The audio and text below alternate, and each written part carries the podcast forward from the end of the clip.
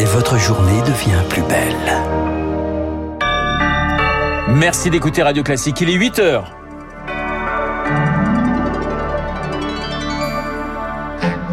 La matinale de Radio Classique avec Renaud Blanc. La colère monte contre les zones à faible émission, les fameuses ZFE. Un rapport sénatorial préconise d'assouplir le calendrier de leur mise en place. Le plan d'Elisabeth Borne pour les territoires ruraux.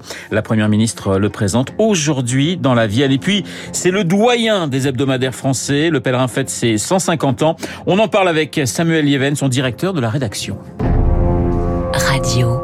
Classique. Et le journal de 8 heures nous est présenté par Lucille Bréau. Bonjour Lucille. Bonjour Renaud, bonjour à tous. Les ZFE, les zones à faible émission, ont du plomb dans l'aile. Marche arrière toute, tout ne se passe pas comme prévu pour la mise en place de ces espaces routiers où la circulation des véhicules les plus polluants est interdite. Elle devrait concerner 13 millions d'automobilistes dans 43 agglomérations d'ici deux ans.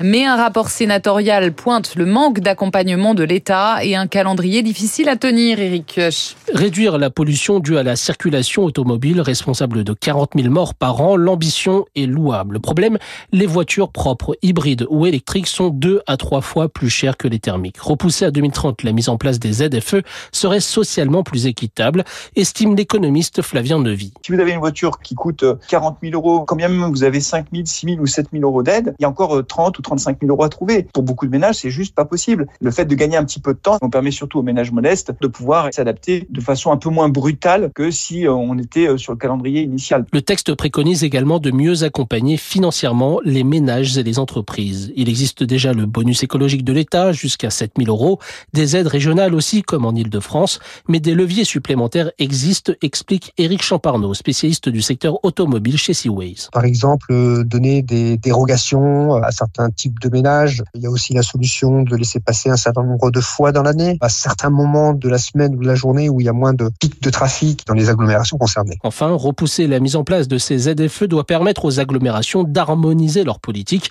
Aujourd'hui, si vous avez un véhicule critère 4, vous pouvez circuler à Toulouse, mais pas à Montpellier. Le décryptage d'Éric Kioch pour Radio Classique. Trois jours de deuil national en Grèce après la mort de dizaines de migrants dans le naufrage d'un bateau en mer Ionienne. Les gardes-côtes ont repêché 79 corps. 750 personnes se trouvaient à bord d'après des survivants. Lucille Gérald Darmanin à Londres pour parler immigration clandestine. Le ministre de l'Intérieur rencontre aujourd'hui son homologue britannique Suella Breverman pour tenter de mettre de l'huile dans les rouages. La correspondance à Londres de Laura Calmus. C'est un sujet qui a souvent créé des frictions entre les deux pays.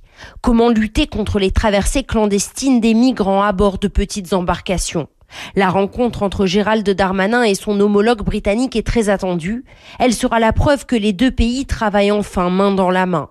Car pendant longtemps, Paris et Londres ont joué au jeu de la patate chaude, se renvoyant constamment la responsabilité l'un sur l'autre, mais ont fini par trouver un accord en mars dernier. Il prévoit notamment un renforcement des forces de l'ordre sur les plages françaises, qui seront désormais équipées de drones, et une aide financière britannique de 541 millions d'euros. Gérald Darmanin doit également se rendre sur le port de Douvres aujourd'hui, où il prévoit d'échanger avec les services français de police aux frontières. Laura Calmus à Londres pour Radio Classique. L'assaillant d'Annecy transféré dans un hôpital psychiatrique près de Lyon, mutique depuis son interpellation. Il a été mis en examen pour tentative d'assassinat. Elisabeth Borne veut donner un coup de fouet aux territoires ruraux. La première ministre présente aujourd'hui son plan ruralité, objectif apporter des réponses concrètes à 22 millions d'habitants qui vivent en zone rurale. Elisabeth Borne annoncera entre autres la création de 100 médicobus, des bus avec des professionnels de santé itinérants. Jean-Michel Gallet est médecin généraliste dans l'Orne, département où a été justement mis en place un de ces médicobus. Moi, je pense que le médicobus est une excellente solution. On était autour de 5000 actes jusqu'à maintenant. Je pense qu'on sera entre 9 et 10 000 actes. Le médicobus, il intervient surtout pour les patients qui n'ont plus de médecin traitant. Il y avait 9000 patients qui étaient répertoriés sans médecin traitant. Mais aussi pour les patients qui ont un médecin traitant qui ne peut pas être joint sous 48 heures pour un problème aigu de santé.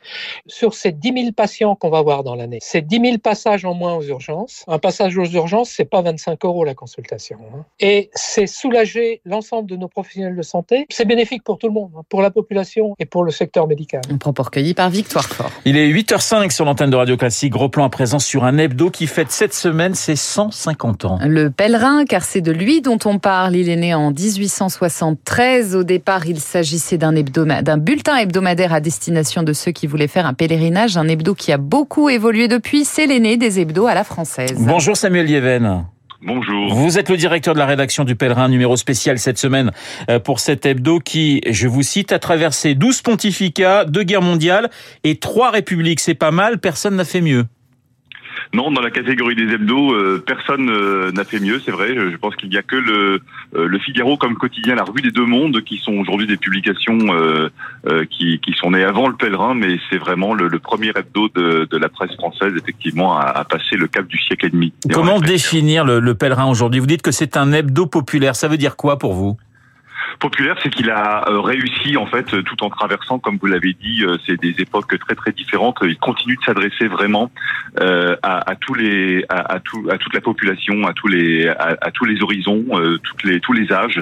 c'est un journal qui a vraiment dans ses gènes le de rassembler. Vous avez dit bulletin de liaison au début, c'était quelque chose d'assez technique, hein, de, de permettre de garder le contact entre des gens qui qui réalisaient le premier pèlerinage de leur vie. C'était l'époque de l'essor des chemins de fer, les premiers pèlerinage de Lourdes notamment. Et, et aujourd'hui, euh, en, en, 2023, eh ben, c'est de réussir justement aussi à d'abord à garder ce lien. Le, le, le lien lecteur, c'est ce par quoi on commence le journal.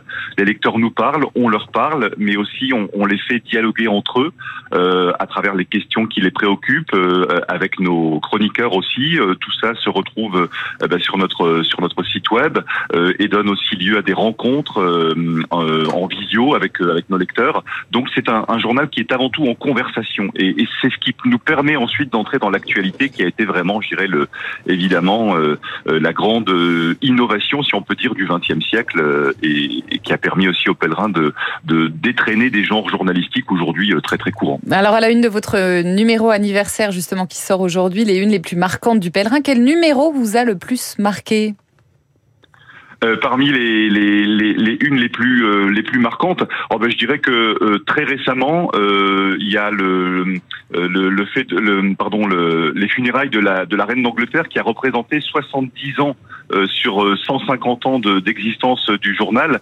Là, on avait vraiment affaire à une figure populaire qui avait qui avait marqué tous nos lecteurs, y compris depuis depuis plusieurs générations. une des, des dernières couvertures qui est aussi je dirais euh, assez euh, typique euh, de ce que de ce qu'on peut faire au pèlerin, c'est celle qui met en, en avant le, le, monde rural, le monde rural qui s'efforce en fait de, de, de, changer, je dirais, ses pratiques, notamment dans l'agriculture, sans pour autant complètement, je dirais, sans pour autant complètement renier ce qui a été fait c'est durant les dernières décennies, parce que notre lectorat, qui est un lectorat souvent engagé, actif dans le monde rural, eh bien, est, est conscient des efforts à faire aujourd'hui pour changer la société euh, mais que les choses ne peuvent pas se faire du, du jour au lendemain, qu'il faut tenir compte, bah, je dirais, de, de, de plein d'aspects euh, euh, réels de, de, de l'économie, de l'agriculture. voilà, donc ce sont des, des choses, des, des, des, couvertures qui sont toujours ancrées dans le dans le quotidien de nos lecteurs, avec de temps en temps, eh bien, des, des figures, des figures fortes, évidemment, le pape François. Euh, qu'on a qu'on a revisité euh, à la Andy Warhol dans notre dernière couverture et qu'on a pu lui remettre le, le mois dernier, euh, que ce soit aussi euh, Omar Sy, qui a également été fait partie des dernières couvertures très populaires de notre magazine. Donc on fait toujours en sorte de de, de monter à la une des, des anonymes qui sont fortement engagés dans la société d'aujourd'hui et puis des des, des, des, des, des personnalités qui qui rassemblent, des personnalités qui qui inspirent. Merci beaucoup Samuel Lieven d'avoir répondu à nos questions, directeur de la rédaction du Pèlerin qui fête ses 150 ans, le plus ancien euh, des hebdos français. Encore une fois, bon anniversaire. Et puis un appel pour sauver le village martyr d'Oradour sur Glane. Une souscription ouverte à tous sera lancée en septembre prochain pour préserver les ruines du lieu de mémoire situé en Haute-Vienne. Elle nécessite des travaux de restauration pour être conservée. Merci Lucie. Lucille Bréau pour le journal de 8h. Il est 8h09 sur l'antenne de Radio Classique. Lucille, est-ce que vous avez fait du judo quand vous étiez jeune? Ma fille fait du judo C'est extraordinaire. Eh ben, c'est extraordinaire. Et, et, et oui, l'invité va pas vous dire le contraire parce qu'il est juste champion du monde en 79, champion olympique en 80, et c'est un copain de Guillaume Durand. Donc aujourd'hui, je dis j'adore Guillaume Durand. Voilà, et surtout champion d'Europe aussi. Il a été Oui, champion d'Europe. oui. J'ai donné les, les Grande question. Thierry Ray est à côté de nous, donc euh, il s'occupe de l'organisation des Jeux. Ouais. Donc, première question, est-ce qu'on est prêt pendant 14 mois? Parce qu'il y a beaucoup de papiers, déjà y compris dans le journal de notre ami Tabar, grand marathonien, euh, Le Figaro. Donc, sommes-nous prêts Deuxième question, est-ce que nous allons faire des Jeux rentables? Car vous savez que dans l'histoire des Jeux, il y a à la fois des Jeux qui ont été extrêmement rentables, comme ceux de Sydney, euh, presque 2 milliards de dollars de bénéfices, et d'autres qui ont été des vraies catastrophes, comme par exemple Athènes Ouais. ou Montréal, les jeux ayant été pris en main par la mafia locale, on ne savait pas qu'elle existait au Canada. Eh bien, si c'est le cas.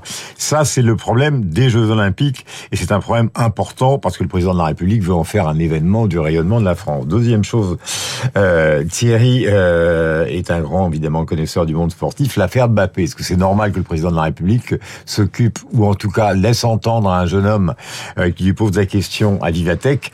Le salon dont nous avons beaucoup parlé avec plaisir sur cette antenne. Est-ce que c'est normal que le président de la République dise je m'occupe d'essayer de le faire rester en France? Eh bien, nous verrons ça en direct. Vincent Deluc tout à l'heure et Franz-Olivier Gisbert qui, comme tous les jeudis, évidemment, je sais pas si c'est si c'est une sorte de rythme biologique du jeudi, mais le jeudi, il est très énervé. Il est très énervé quand il vient sur l'antenne de Radio Classique. Lui est beaucoup plus calme. C'est Guillaume Tabar pour son édito politique dans quelques secondes, 8h11 sur Radio Classique.